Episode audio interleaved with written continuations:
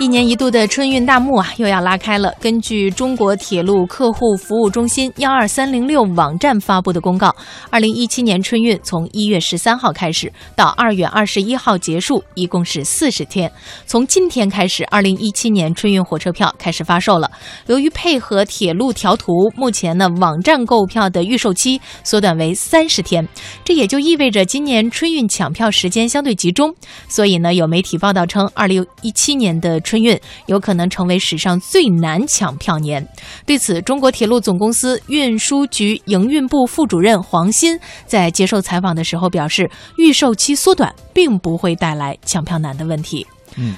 那么此外呢，黄鑫在介绍当中还这样介绍说，二零一七年的春运，铁路优化了售票的流程，曾经让旅客选择不便的网购车票验证码将进行重要的调整。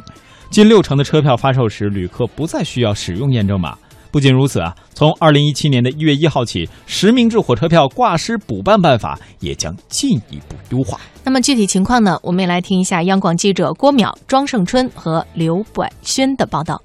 一年一度的春运即将拉开帷幕。铁路总公司预测显示，二零一七年全国春运旅客发送量将会达到二十九点七八亿人次。由于今年春节较往年早很多，是近五年来最早的春运，加上从二零一七年一月五号起，全国铁路将会实行新的列车运行图。为了配合运行图调整，十二月三十号以后的火车票预售期从以往的六十天调整为三十天，车站代售点自动售票机由五十八天调整为二十八天。双重因素叠加，让不少媒体报道称，二零一七年春运有可能成为史上最难抢票年。对此，中国铁路总公司运输局营运部副主任黄鑫回应道：“购票难不难，实际上和预售期的长短没有直接的关系。这么多年来，我们的预售期经历过很多次的这个调整，难不难是在于我们能够提供多少有效的运输能力，也是在于这个需求和能力之间存在。”多大的这个差距？这一次我们三按三十天的预售期啊，也有一个利好的消息。呃，由于这个前两年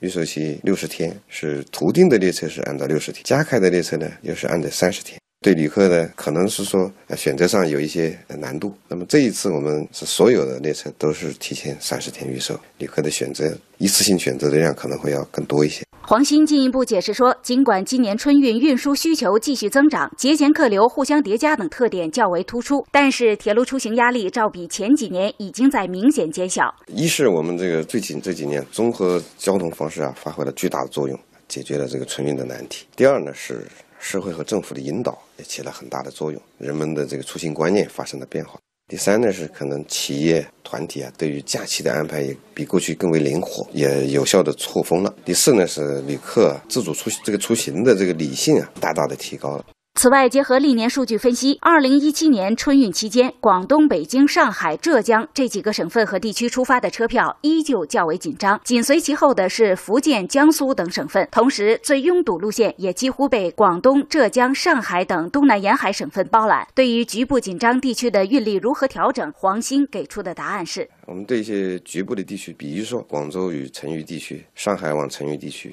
我们在线路能力允许的前提下，都安排了超过百分之十的运能的增量。本月十号，中国铁路总公司出台了二零一七年铁路春运方案。记者注意到，二零一七年的春运，铁路优化了售票流程，曾经让旅客选择不便的网购车票验证码将进行重要调整。近六成的车票发售的旅客不再需要使用验证码。不仅如此，二零一七年的一月一号起，实名制火车票挂失。补办办法也将会进一步的优化。黄鑫，因为随着每一年的客运量的增长，每天售票量也在增长，所以呢，我们今年是对幺二三零整个系统进行了扩容，而且呢，经历了十亿黄金周的考验，黄金周创造了互联网售票八百万的历史记录，因为原来每天没有突破过七百万，从六百万一步跨到八百万，所以应应对春运的这个比黄金周要小得多的这种售票量来讲，肯定是没有问题的。